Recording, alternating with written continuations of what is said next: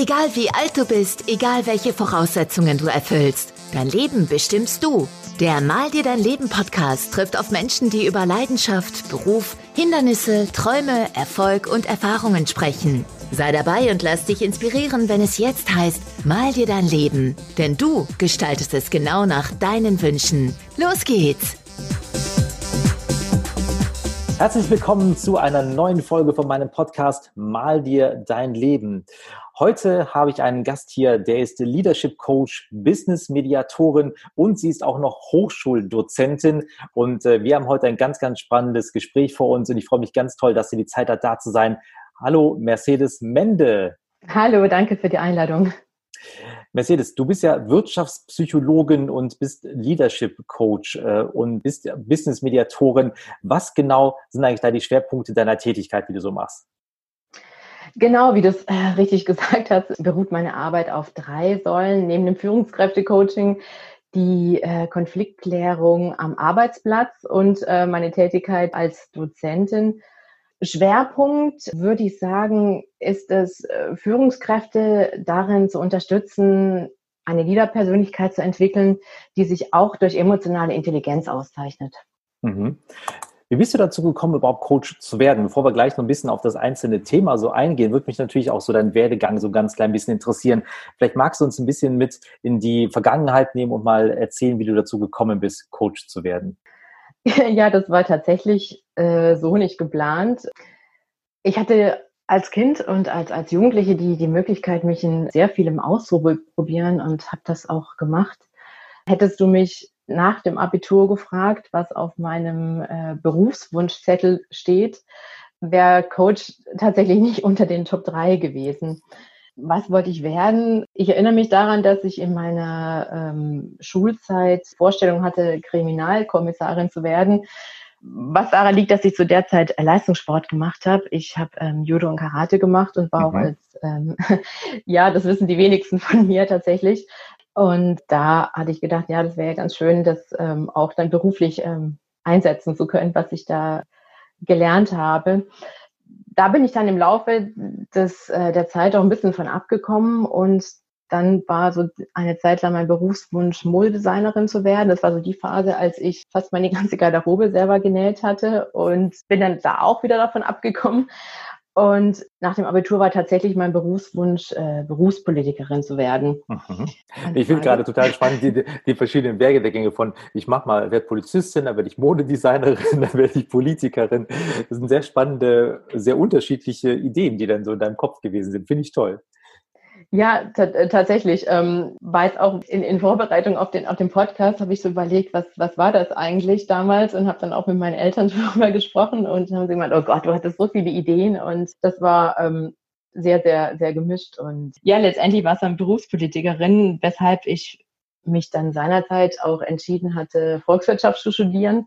Und ähm, weil ich wusste, dass dann ähm, ja mir alle Möglichkeiten offen stehen, wenn ich dann den Abschluss habe, bin dann tatsächlich nach dem äh, Grundstudium, das ich in äh, Konstanz absolviert hatte, über Sevilla nach Bonn an die Uni gewechselt und habe dann dort mein Hauptstudium absolviert einfach um näher an den ähm, Behörden und Ministerien zu sein und mhm. dort auch schon so einen ersten Fuß in die Tür zu kriegen. Nachdem ich allerdings einige Zeit in Brüssel verbracht habe, ich war unter anderem in der, bei der Europäischen äh, Kommission, habe ich dann doch festgestellt, dass äh, Berufspolitikerin dann doch nicht so meins ist. und ähm, bin dann über ein äh, Trainee-Programm in die äh, freie Wirtschaft eingestiegen und habe dann dort meine erste Führungsrolle angenommen. Mhm. Da war ich dann für über zehn Jahre ähm, für verschiedene Firmen in den Bereichen Marketing, Vertrieb und Einkauf tätig, habe in der Zeit unterschiedlichste ähm, Menschen geführt im internationalen und nationalen Kontext, um und um auf deine Frage zurückzukommen, warum ich Coach geworden werden bin. Ich habe während meiner Zeit als, als Führungskraft viele Situationen erlebt, wo ich an, an Grenzen gestoßen bin, wo ich ähm, Konflikte erlebt hatte, die mir nicht immer gelungen sind äh, zu lösen und ähm, habe auch während der Zeit festgestellt in verschiedenen Situationen, dass Führung qua Amt oder Führung durch Autorität nicht wirklich funktioniert.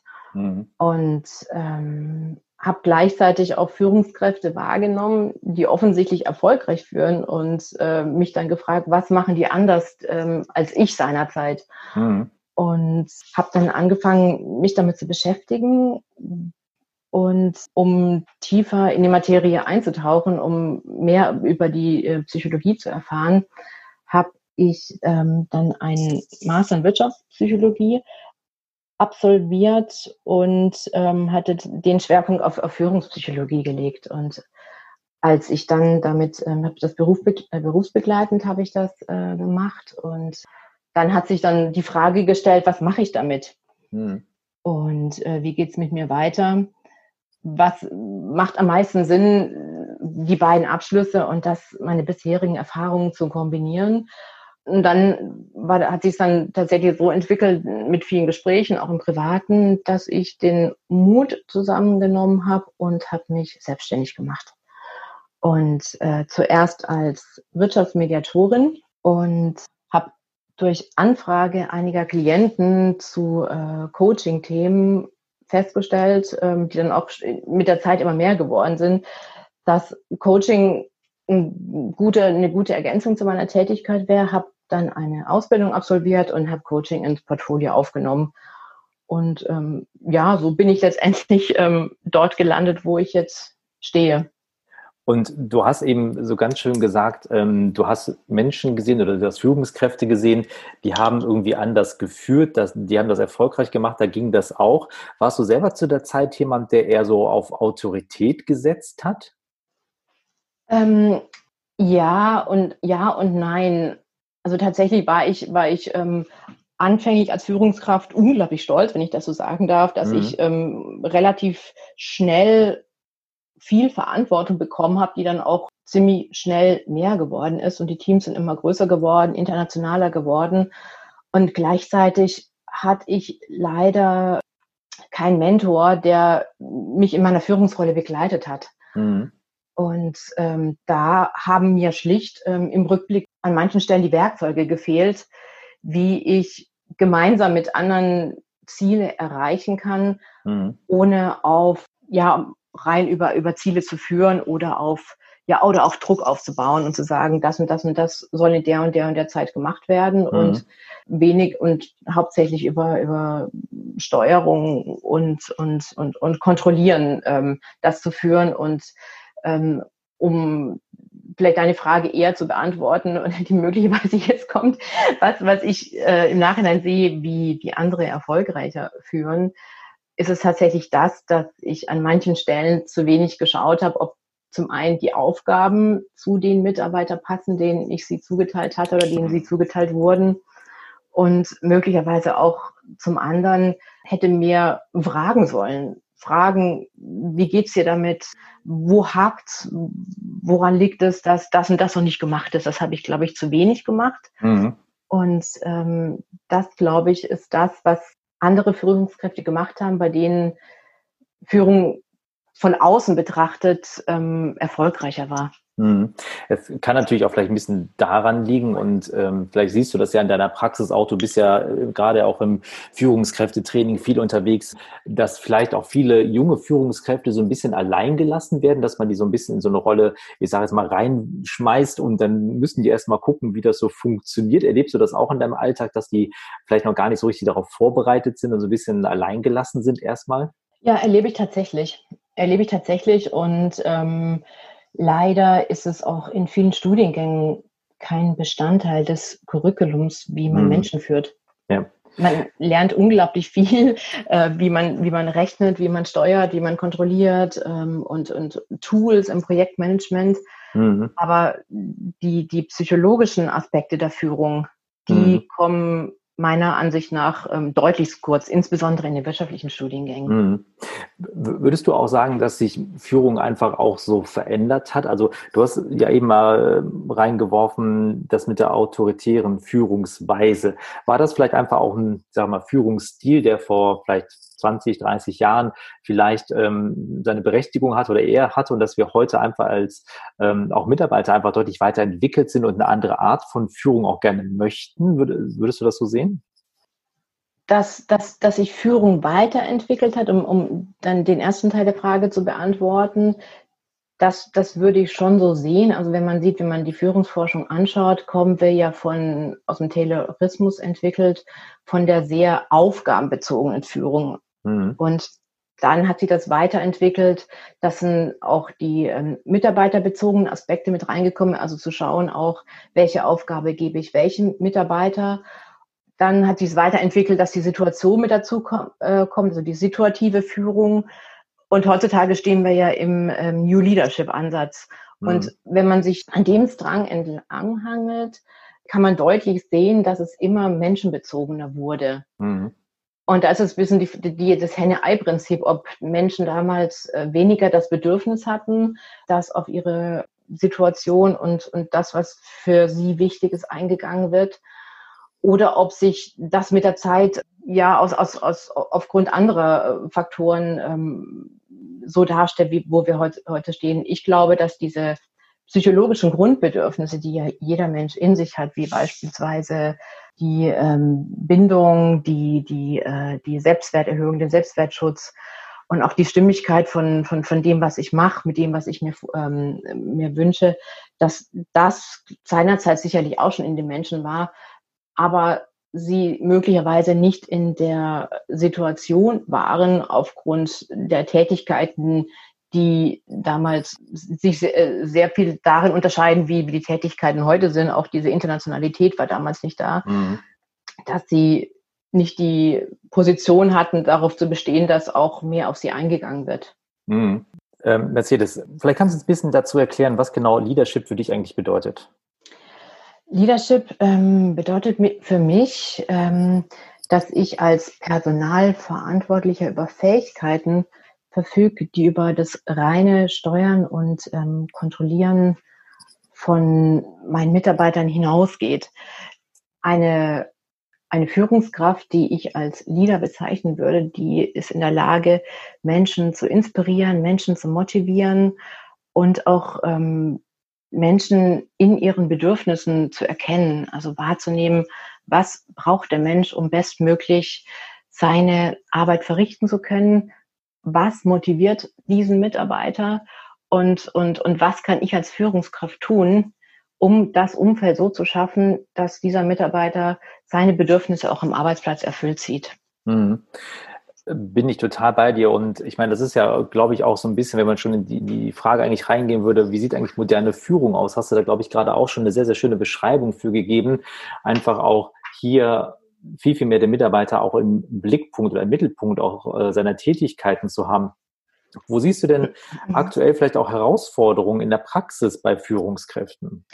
Ja, noch ein Satz würde ich zu äh, moderne Führungsherren sagen. Also moderne yeah. Führung, äh, das bin ich, bin ich ganz bei dir, wie du es äh, beschrieben hast. Äh, moderne Führung steht für mich auch, ähm, wenn man es als einen Satz zusammenfassen wollte, dass die Führungskraft in gewisser Weise als Role Model agiert.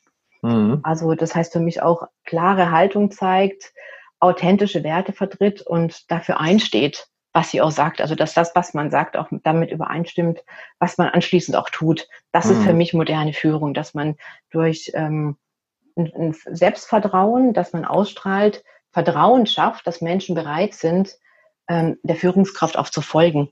Mhm. Und das ist auch das, was erfolgreiche Führung für mich auszeichnet.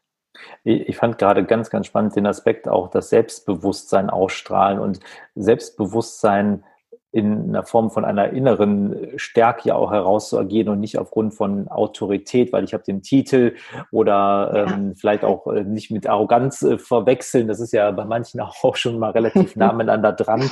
Das äh, finde ich eine tolle Komponente. Jetzt haben wir ja im Moment ja auch aktuell die Situation nach wie vor noch, dass wir alle oder viele von uns ja von zu Hause aus arbeiten. Das ist natürlich jetzt für eine Führungskraft eine völlig neue Situation oder für viele ist es eine neue Situation, die sie in der Form nicht gehabt haben. Ich habe jetzt nicht jeden Tag meinen Mitarbeiter um mich herum, ich habe nicht die Gelegenheit, mal eben äh, diesen klassischen in der Kaffeeküche äh, den Smalltalk zu halten und zu gucken, auch mal ein Gefühl dafür zu kriegen, wie geht's meinen Mitarbeitern eigentlich gerade? Wie, wie muss ich jetzt so ein bisschen die Situation anpassen als Führungskraft, um damit auch gut umgehen zu können? Das ähm, setzt aus meiner Sicht ähm, zwei Dinge voraus. Also deine Frage war, wie, wie ich die Situation anpassen muss.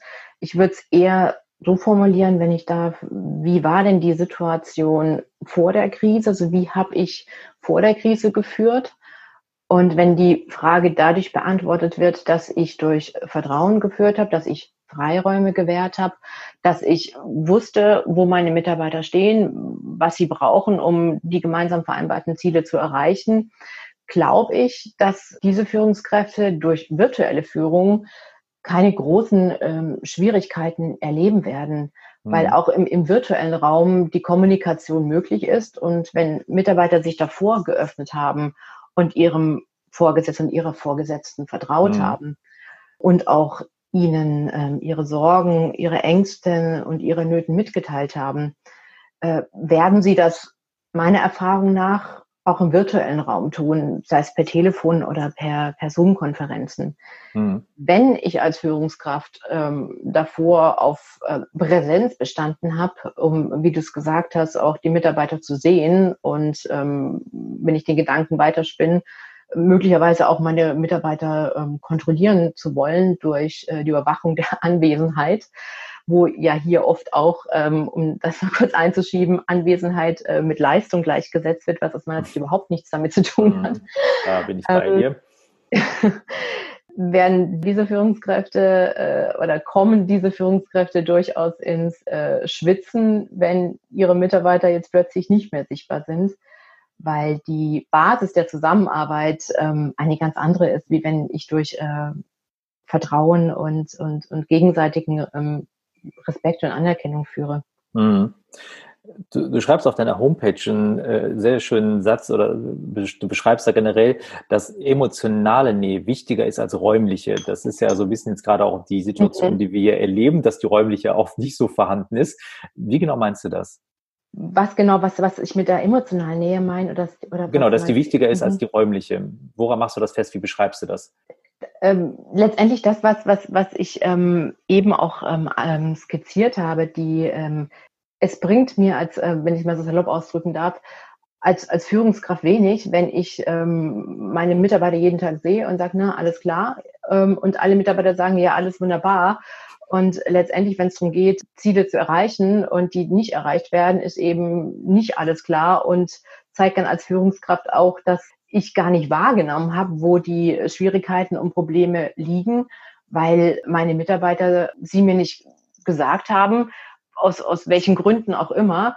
Und da ist, ist der Punkt, dass, dass ich sehe, dass die, die räumliche Nähe nicht entscheidend ist für den Führungserfolg, mhm. sondern die, es kommt auf die emotionale Nähe an. Und die emotionale Nähe, dafür meine ich, dass ich durch emotional intelligente Führung ähm, so ein Verhältnis zu meinen Mitarbeitern aufgebaut habe, dass ich weiß, egal wo, von wo aus sie arbeiten, dass, dass die Zusammenarbeit gut funktioniert, dass ich äh, darauf vertrauen kann, dass wenn Schwierigkeiten auftreten oder festgestellt wird, dass Ziele möglicherweise nicht erreicht werden können, dass ich darauf angesprochen werde und den Hinweis bekomme aus, aus Eigenmotivation der Mitarbeiter hinaus, weil sie auch diese ähm, intrinsische Motivation und auch das intrinsische Bedürfnis haben, dass die Ziele gemeinsam erreicht werden sollen.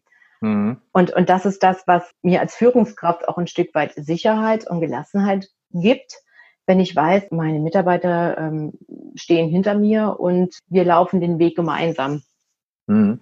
Jetzt ist das natürlich, und du hast das ganz eingehend einmal gesagt, eine emotionale Intelligenz, die natürlich von der Führungskraft ausgehen muss, um auch eigentlich diese Dinge so bewerkstelligen zu können. Jetzt möchte ich vielleicht Führungskraft werden. Ich äh, bin jung und möchte in Unternehmen reingehen, möchte Führungskraft werden und möchte vielleicht nicht davon überrascht werden, wie die Realität ist, sondern möchte mich darauf vorbereiten. Was wäre denn für dich vielleicht so zwei, drei Tipps, die du einer jungen Führungskraft mit einem Weg geben würdest, um auch vielleicht erste Erfahrung mit dem Thema emotionale Intelligenz zu machen. Wie überprüfe ich vielleicht für mich selber, in welchem Umfeld äh, oder wie ich selber gerade zu mir selber stehe, bin ich eigentlich, was das Thema Selbstführung betrifft, schon gut aufgestellt? Was sind vielleicht so zwei, drei Merkmale, die ich für mich einmal selber abklopfen könnte, um zu gucken, wie stehe ich da selber gerade überhaupt da? Emotionale Intelligenz umfasst ähm, ja die vier Bereiche. Das ist zum einen äh, Selbstwahrnehmung, darunter fällt Selbstvertrauen, worüber wir schon gesprochen haben, mhm. Selbsteinschätzung, welches Selbstbild habe ich von mir, kenne ich meine eigenen Werte. Ähm, dann zum Zweiten das soziale Bewusstsein, darunter fällt Empathie, bin ich fähig zum Netzwerken? Erkenne ich organisationale Strukturen und Machtverhältnisse? Fällt das Selbstmanagement runter, also Selbstführung, Selbstkontrolle, Emotionskompetenz und auch das Beziehungsmanagement? Äh, bin ich im, imstande, Konflikte zu klären? Inspiriere ich andere? Finde ich Zugang zu anderen? Kann ich Mitarbeiter entwickeln? Mhm. Also das, das, das Feld ist ziemlich breit, was, was emotionale Intelligenz umfasst. Und ich glaube, als, als, als junge Führungskraft, die frisch von der Universität kommt und, und, und sagt, ich möchte mich bestmöglich darauf vorbereiten, wäre mein Ansatz, darauf zu schauen, erstmal, wie, äh, wie nehme ich mich selbst wahr? Wie nehme ich meine eigenen Emotionen wahr? Wie reagiere ich darauf? Was ist mir wichtig? durch welche Werte wird mein Handeln geleitet, was sind meine Glaubenssätze, also im Sinne von, mhm. ähm, du musst, du musst Leistung bringen, du musst das tun, was andere sagen, du musst dich anpassen. Mhm. Was, was, was sind das denn für Themen, die, die man aufgrund seiner Biografie mitbringt und dann den, den Bereich Selbstwahrnehmung erstmal sauber ähm, ja, zu analysieren, zu schauen, wie, wie, wie man da steht. Das wäre so der erste Schritt, den ich im, im, im, Coaching beispielsweise angehen mhm. würde. Ja.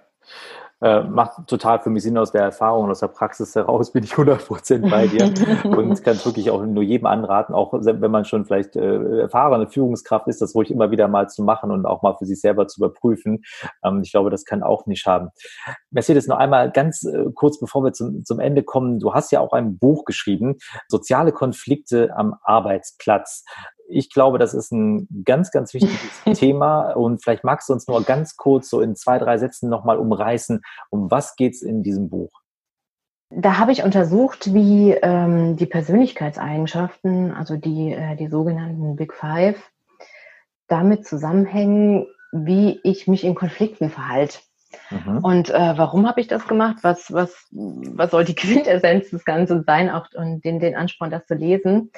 Äh, letztendlich da darum äh, geht es darum ähm, festzustellen, wenn ich von mir oder meinen Mitarbeitern weiß, ich bin ausgeprägt in dem Persönlichkeitsmerkmal Offenheit oder ich bin eher etwas ähm, introvertierter veranlagt, dass ich daraus mein äh, Konfliktverhalten ableiten kann. Mhm. Und das hilft mir, zum einen, wenn ich selber im Konflikt bin, zu schauen, wie äh, ich weiß, ich reagiere so und so, wie kann ich mich bestmöglich darauf vorbereiten, dass es trotzdem zu einem äh, gemeinsamen Ergebnis, zu einer Lösung des Konfliktes kommt. Und es hilft auch in der Teamzusammenstellung, wenn ich weiß, ähm, aufgrund von Persönlichkeitstests, die sehr gerne in der Personalentwicklung eingesetzt werden, mit welchen Eigenschaften die Teammitglieder ausgestattet sind, zu schauen, macht das so Sinn, das, das Team so zu machen oder prallen zu viele gleiche Persönlichkeiten aufeinander. Und wenn es dann zu Konfliktsituationen kommt, die im Alltags-, im Arbeitsleben ähm, ja mit Sicherheit irgendwann auftreten werden, mhm. was völlig normal ist, ob das dann nicht hinderlich ist für die äh, Projektzusammenarbeit. Okay. Klingt auf jeden Fall nach einem guten Buch, wenn man in dem ja, Umfeld sich auch mal damit beschäftigen möchte, was passiert eigentlich so in sozialen Konflikten am Arbeitsplatz und wo können da auch Lösungsansätze und vor allen Dingen auch vielleicht Ursachenforschung betreiben so ein bisschen und wie kann man es anschließend lösen, würde ich sagen. Absolut. Und, und was äh, ein ganz spannender Aspekt ist, ähm, was ich auch jedem empfehlen kann, sich ähm, mit äh, mediativer Kommunikation auseinanderzusetzen. Also so, sie so zu verhandeln, dass es nicht im, in Konfliktsituationen darum geht, wer geht als Sieger vom Platz, sondern wie kann es uns gemeinsam gelingen, den Konflikt mhm. zu lösen, mhm. ähm, dass wir anschließend auch noch gut und gerne zusammenarbeiten. Ja, ich glaube, das ist äh, ja manchmal so ein bisschen dieses, ähm, es muss einen Gewinner und einen Verlierer mhm. geben. Ich glaube, dass das vielleicht gar nicht mehr so, wie soll ich das sagen, äh, das, wie es heute gemacht werden sollte, sondern ich glaube, es gibt immer einen guten Weg, wie beide als Gewinner aus der Situation herausgehen können. Ja, da bin ich auch ein großer Befürworter von der Theorie, definitiv. Mercedes, ich muss mich ganz, ganz toll bei dir, ich möchte mich ganz toll bei dir bedanken ähm, für deine Zeit heute und für deine Impulse hier. Ähm, ich finde es super spannend, dir zuzuhören. Du hast äh, so wahnsinnig viel Erfahrung in dem Bereich und äh, wir könnten wahrscheinlich jetzt noch lange über viele, viele Themen zum Leadership sprechen. Da machen wir vielleicht sonst einfach nochmal eine weitere Folge draus. Auf jeden Fall dir ist nochmal ganz, ganz recht herzlichen Dank, dass du heute da warst und alles Gute weiterhin für deinen Werdegang. Ja, ich danke dir und es hat mir großen Spaß gemacht. Das war's für den Moment. Freue dich auf weitere inspirierende Menschen, Geschichten und Impulse. Sei demnächst wieder dabei, wenn es heißt Mal dir dein Leben. Der Podcast für und von erfolgreichen Menschen.